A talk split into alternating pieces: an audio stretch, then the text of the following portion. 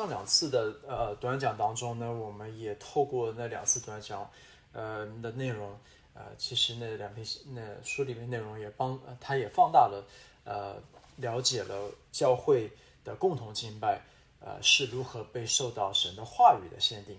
这是前两次的内容当中我所谈到的，啊，我们也谈到，无论是敬拜的元素也好，无论是敬拜的形式也好，它都应该按规规矩矩的按照呃次序而行。而神呢设立这样的敬拜的方式，是使得他在教会的崇拜当中得到他想要的荣耀。所以呢，因为是他是对他的崇拜，所以呢，他要在教会当中得到他要的荣耀，而不是啊按照我们的心意。同时呢，又透过这样的敬拜方式，他也。呃，一方面在敬拜他，同时塑透过这样敬拜方式，他也在塑造敬拜者，也就是会众我们的属灵生命。那我希望我们这样的学习和探讨，是可以给大家一个全新的属灵视角来看待我们的主日崇拜，也让大家可以留意到主日崇拜它所作为一个重要的属灵管道，它如何透过这些属灵神所设定的这些主日崇拜的程序和流程来祝福我们的属灵生命。而不是简单的以为这些崇拜流程是牧师长老随意的拼凑起来，或者是以为这只是一个建制教会才应该有的标志而已。那我们在今天的这一篇短讲第六讲当中，我会希望通过呃《共同敬拜》这本书第六章的内容呢，再进一步的啊放大关于敬拜敬拜的内容。就是既然敬拜呃聚呃敬拜的聚会是教会会众生活的一种表现。那么，对于敬拜的每个要素而言，它对我们来说意味着什么？那我记得我有几次尝试邀请呃成员们克服困难来参加呃主日早上啊的核心课程啊。虽然核心课程并不是呃主日崇拜当中优先次序最高的，但是我记得我只是举了一个例子，就是我记得我邀请有几位弟兄姐妹来参加早上的核心课程，有人就会有人有人就有一个问题。提出问题，或者有人以这种推辞的方式提出问题，说我其实起不来，我回去我可以再听录音，啊，这也不错呀，我回去可以听录音，反正是上课，啊，虽然核心课程在主日崇拜对于成员们并非是最高优先级的参要参与的聚会，但是就是大家提出这样一个问题，就是我回去上课难道不行吗？但这样的一个问题，它其实侧面的在反映了我们可能会有的一些问题，比如说，就好像我们现在在网上的这样聚会的方式。好像也挺不错的，你看我们要什么有什么，啊，该有的环节我们也都有了，而且呢，这种呃，随着我们这种在网上聚会的方式，在呃技术层面上操作越来越熟悉，其实我们会碰到的难处也越来越小。你看也好像也蛮顺利。那为什么我们一定要实体聚集在一起？难道在网络聚会不行吗？呃，我们也没有缺什么呀，该讲的倒也讲，上午也讲到，下午也有段讲，上午也聚会，下午聚会，并没有缺少什么。我们在呃在现场的唱诗和听到，为什么就比我们在私下里的劝勉读经和听讲道录音更好呢？毕竟我们今天可以很轻松的找到，呃，在网上找到名目们啊各种精彩的讲道，以及的确对我们属灵生命有造就的讲道。为什么不能够只用？为什么不是仅用这些的呃嗯这些的一些属灵资源就足够我们的信仰生活呢？那我希望今天这篇短讲内容，其实可以帮助到，要来帮助到大家认识到一个事实，就是神在教会当中所定规的敬拜元素和形式。如果我们放大来看，你就会发现，主日崇拜聚会的每一个形式和流程，它都有着丰富的集体层面上的意义。它强调的是集体层面的意义，而不是我们刚才所说的，为什么不能够单独的听讲道呢？为什么不能单独的把这些讲道找出来听一听呢？那些都是个人层面上的敬拜。而在圣经里面说，告诉我们的基呃崇拜或者对神的敬拜，它有丰富的集体层面的上的意义，也就是所谓的共，所要要强调的共同敬拜，也就是整个教会要如何参与聚，如何参与聚会，而不只是一小部分的人。所以这是我们我希望在这篇内容当中，这篇短讲当中给大家所呃提供的信息。让我们首先一起来做个祷告，主我们求你使用这本书啊这一系列短讲。能够帮助我们更好、更深的认识到主日崇拜，并且啊，也让我们透过这样的方式啊，让主日崇拜不仅是让我们更好的知道如何来敬拜你，也让我们这种主的崇拜能够造就我们啊，使我们的生命得到造就啊，让我们更好的认识你。也希望你对啊，使用这今天这篇短讲啊，帮助我们如何更好的认识集体层面的意义的集体层面意义上的崇拜。我们将祷告，是奉耶稣名祈求，阿门。呃，我们过去谈到了很多形式，谈到了很多的内容啊，谈多了谈到了去敬拜的元素。那其实把这些元素和内容形式归结起来，那呃，在第六章的这个内容当中，作者其实他总结了从在五个方面，一二三四五个方面谈到了我们如何在集体层面上这种崇拜的形式来在集体层面上对我们有帮助。那首先呃呃有五个，分别是宣读神的话、传讲神的话，还有祷告。以及洗礼，还有主餐这几个在公集体层面和公共层面上敬拜的几个元素，如何从这里面来帮助我们来认识共同敬拜？那首先我们看第一个是先看宣读神的话，神的话总是啊神百姓的中心。那他不仅用神的话语创造了万有，他也用也用神的话创造了神的百姓。所以他就好像今天的我们在早上的，哪怕在早上讲道当中都看到，他不仅在旧约的时候创造了。人类在新约的时候，他依然创造了一个新的族群，并且借着神的话，让他的百姓成圣。保罗也指示提摩太说，要以宣读、劝勉、教导为念。而这里的宣读，指的就是一种公开的宣读。不然，为什么叫宣读呢？要做的公开宣读，那就必须要有公共的呃群体来听众，要有听众来听，才能有宣读。所以，即便当你一个人在读圣经的时候，大声的朗读圣经也是很有益的。就好像我们最前段时间我们在早上的晨读小组，我们会一起诵读圣经，而这我们也经历到神的话语对我们的属灵生命造就。而更进一步的，当整个教会在一起奉主耶稣的名聚起来诵读圣经，那这已经有一种更广泛的范围以及造就程度更深的方式，来集体的被神的话语所塑造。这是为什么说要宣读神的话？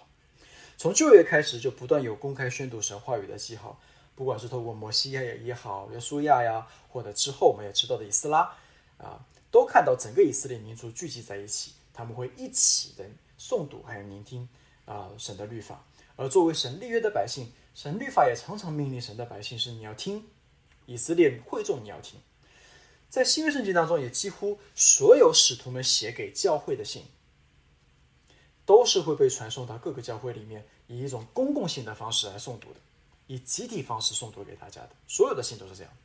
除了有可能几封私人的信件一封，就我们我们比如说非利门书，但其实很多很多学者也会，呃，事情家也会认为，连连非利门书这样子的私人信件，其实后来也会被在教会当中被诵读。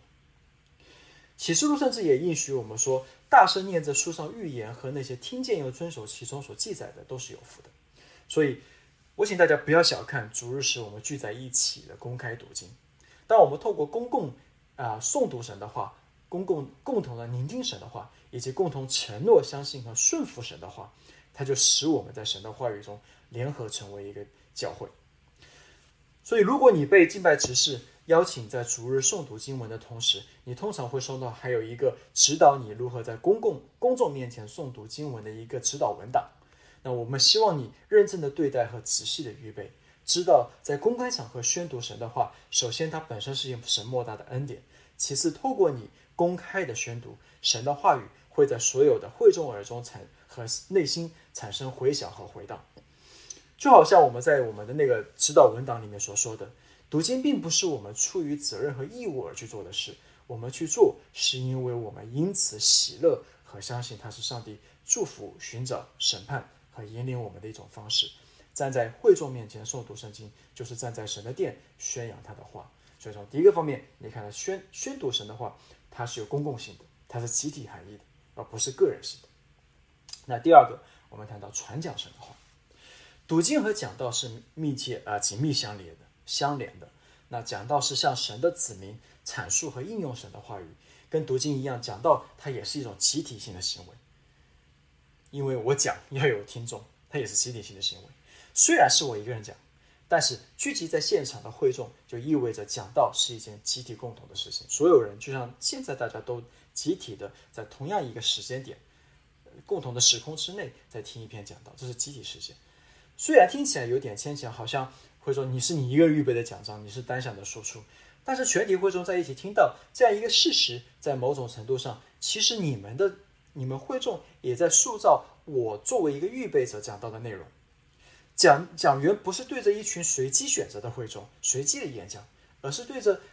对我而言，作为牧师或讲员而言，对着是一个一个一个具体的、真实的，以及与讲员彼此认识的成员进行教导。就比如说，如果我们今天要更好的明白使徒们在新约当中的书信，那我们通常在讲解书信的时候，会了解使徒们写信的背景和目的，包括他为什么要写信的对象面对什么样的属灵症结。比如说，我们讲以弗所书，我们要了解以弗所书为什么保罗写给以弗所信徒，他们面对的属灵情况是什么。所以这是有互动的。那么以弗所书信徒的属灵的正属灵的状况，它就在影响保罗作为写信者，他如何写下这书这封书信。所以神的话，它总是对特定的会众讲解和应用的。那么要达到这个目的怎么办呢？那么讲员在预备一篇讲章信息的时候，他就离不开一个特定的会众。不然的话，一篇讲逐日讲道就可能听起来像一个基督教学术会议上的讲论，虽然可能也很精彩。这也是为什么一个你的啊，在一个地方教会里的牧师，跟你在你要啊，为什么说你要在一个教会当中在逐日当中听到，要远胜过于你对你属灵生命的益处的造就，远远胜过你在网上听一个名目的讲道呢？因为那名目的讲道，它的。特定的会众不是你们，不是在座的各位，而当你们的牧师啊，或者你们的长老，或者你们的传道人，在向你们讲一篇道的时候，就比如说我，当我在准备讲章的时候，我一定在我桌上会有一本打开的成员通讯录，我会不断的思想神的话语，要如何看着同成员通讯录上你们的照片，来想这段经文如何落实在我牧养的特定的会众身上呢？而我站在讲台上的时候，虽然我没有指出具体的名字，但是我在讲到的时候，我时常想到的做具体的人，而不是对着空气或者屏幕在讲到。因此，传讲神的话，虽然看起来好像是我在这里单方面的输出给你们，但实际上，具体的你们这一群共同体，你们这群会众，其实在塑造我如何来写下我的讲章。因此，讲到你看，也是一个集体性的事件。如果你不来参与，如果你没有听，如果不是你们这群特定的会众，他就无法塑造我如何让一篇一篇讲章啊，从我的思想里面最后成成为成为一篇文字的讲章，并且能够跟与跟你产生联系。所以这是集体性的讲道，集体性的实现。那么这带来一个怎么样应用呢？会众集体如何能够更好的参与到牧师的讲道当中呢？那么给你几个建议：第一，你可以查看周报上。的信息来关注下个礼拜的讲道经文是什么，并且提前阅读和提前预习。那么第二，你也可以在你的提前阅读和预习里面，当你读到这些新闻的时候，你也可以把你的灵修感悟和你的应用和你的想法和提问都能告诉告诉我，告诉牧师，告诉长老们。其实这也会成为牧师们呃牧师呃在预备这个讲道的素材的很好的题很好的材料。那第三，你也不要忽略为牧师预备讲章和讲道线上祷告。这是你参与到传讲神话语施工最基础也最直接的方式。那第四，在你的听到的时候，请你竖起耳朵来听，呃，记下讲到的要点，在下个礼拜的时候继续咀嚼你听到的神的话语。另外，你也可以踊跃的参与主日崇拜之后我们教会的评估会议，那么带着谦卑和敬虔的心态，对今天的讲道给出鼓励和建议，而你们的意见会随着随着时间的推移，会给教会的讲台，给牧师们。牧师和长老们在讲道的施工上带来长远的一些益处，而这个益处最后会回馈到每个成员们的身上。这是你看，在第二点里面谈到传讲神的话，它是集体性的。第三，我们谈祷告，在主日聚会当中的共同祷告，既反映教会的合一，也帮助教会更加的合一。跟读经和祷讲道一样，即便是由一个人来带领。在讲台上的公共祷告，但这样的共同祷告仍然是一个彻底的汇总现象。整个教会同心合一，认认同带领者的祷告，并且一同用阿门来表示同意，就表明这是一个集体现象。因此，你也会发现，在主日崇拜的公开祷告当中，我们都会使用的是第一人称复数的“我们”或者是我们的主来祷告，而不用我的或者你的。那种这种单单啊，这个第一人称单数或第二这个这种单数的方式来祷告，这也表明公开祷告是代表全体的会众，并且由大家一同参与的祷告的集体事件。那你也会发现，在感恩祷告和牧师的牧呃的牧祷当中，通常也都会带有为成员们具体的事项来感恩，比如说我们会为某些成员或某些成员的家庭或者某些人提名的为他们献上代祷。所以这是一个共同祷告。是一个公开祷告，是一个集体性的祷告。这是祷告。那第四，我们谈到洗礼和第五的主餐这两个圣礼，重要的圣礼。先看洗礼，我们接下来谈洗礼和主餐，在这两个圣礼当中，我们更能够感受到浓厚的集体性和汇总性的意义。我们在洗礼当中与基督基督相认同，也与他立约的子民相认同。主餐呢，则是我们与基督同洗，也是与教会的会众一起同洗。我们先看仔细看洗礼，洗礼是将信徒完全的浸入水中，见证你的罪已经被洗净，因着悔改和信心与基督来联合。但它不仅仅是这样子啊，作为一个基督与基督联合的象征，洗礼不仅是你跟基督联合，它也意味着你加入了一个基督的团体，就是教会。所以洗礼，你不仅是联合与基督，也联合在一个地方教会当中。所以在基督的身体里，你与其他受洗的信徒也一起的联合。而这种的联合，它甚至是超过血缘家庭、种族和国籍的联合。这也意味着洗礼远远不只是你个人信仰生活轰轰烈烈展开的一个方式，它同时是一篇葬礼和婚礼的公开誓言。洗礼它代表了罪的最深的死亡，切断了我们对这个世俗王国的忠诚。而另外一方面，它也描绘了我们与基督和他子民的联合。所以呢，在我们教会当中，为了强调洗礼的集体性层面，我们都会在公开的聚集的时候进行洗礼，来保证是由会众共同的见证一个人对基督忠诚的宣誓，以及对教会身体的委身。所以，我们也作为一个教会的整体，用一个共同和集体的方式来欢迎和庆贺一个灵魂的归主。这是洗礼的公开性的表达。那最后一个是主餐，洗礼是一个人进入神新约家庭的标志，但主餐呢，则是教会定期的家庭聚餐，前者是一次性的，后者是常常举行的。我们所分的杯是基督宝血所立的新约，而这个约也是完完全全集体性的。所以，作为神圣灵的殿，地方教会在主餐前的聚集，并且与基督以及其他成员团契相交。你还记得保罗在哥林多教会当中，他指出他们其中的一个问题是什么吗？就是哥林多教会的人，他们忽略了主餐的集体性。为什么这么说呢？因为保罗指责他们，当他们在主餐当中的时候，他们并没有考虑到其他的人，他们不是以集体的方式来领主餐，而是他们当中富人跟穷人分开吃，你吃你的，我吃我的。有些人喝醉了，有些人还在挨饿，他并他都是一种个人性的层面在。呃，吃喝，保罗甚至说，如果你不分辨是主的身体，以一种集体的方式来领受，你甚至在吃喝自己的罪。保罗只是指出他们这算不得吃主的晚餐，相反，他们这样的方式其实是在分裂基督的身体，而这身体原来是原本是为教会的合一而舍掉的。因此，保罗劝他们聚在一起的时候要彼此等待，并且分辨这是基督的身体。加尔文对主餐的集体性层面也进行了深刻的反思。加尔文呢，他这样讲，他说就好像饼是由许多的谷粒组成，并且混在一起，彼此毫无分别。照样，我们的心思也应该密切的合一，没有任何分歧或分裂。如果我们将这项这个真理刻在心板上，我们就必从圣餐当中大大得益。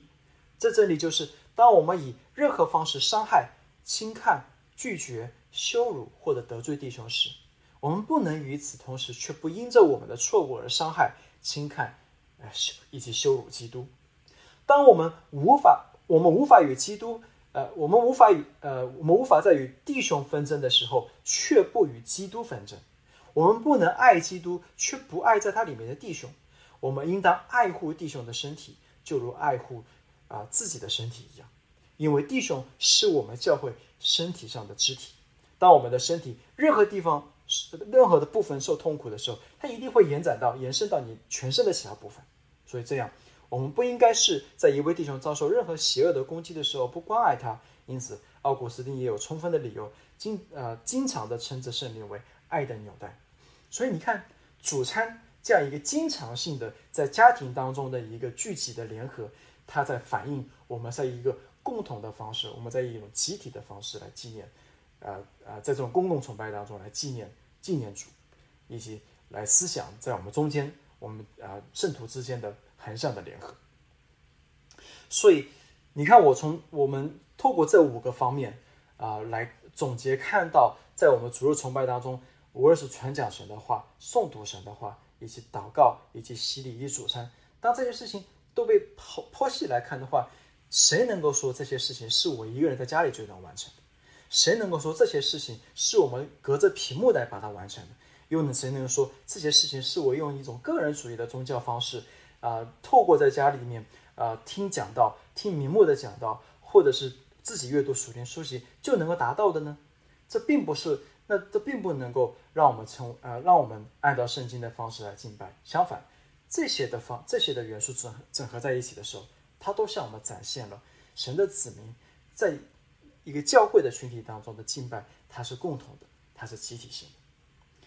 所以呢，当我们把整个镜头拉远的时候，我们就能够明白，当基督的身体聚集在一起的时候，虽然是由不同的人在带领服侍，但是整个主日崇拜的聚会是整个教会都在一同参与的。你不是看客，你不是坐在那里看讲台上的表演。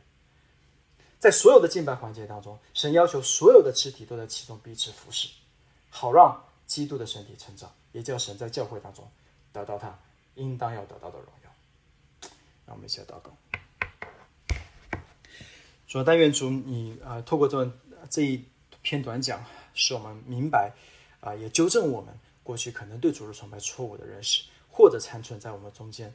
在我们个人心里面自私的或者一种个人主义宗教式的。啊，想法，当然让我们可以重新从这里面走出来啊，看到集体性层面是你所设计啊设计或者定规，我们用你所啊喜悦的方式，在集体的里面的崇拜，好让你在教会当中得到最高的荣耀。我们讲祷告，是奉耶稣的名祈求。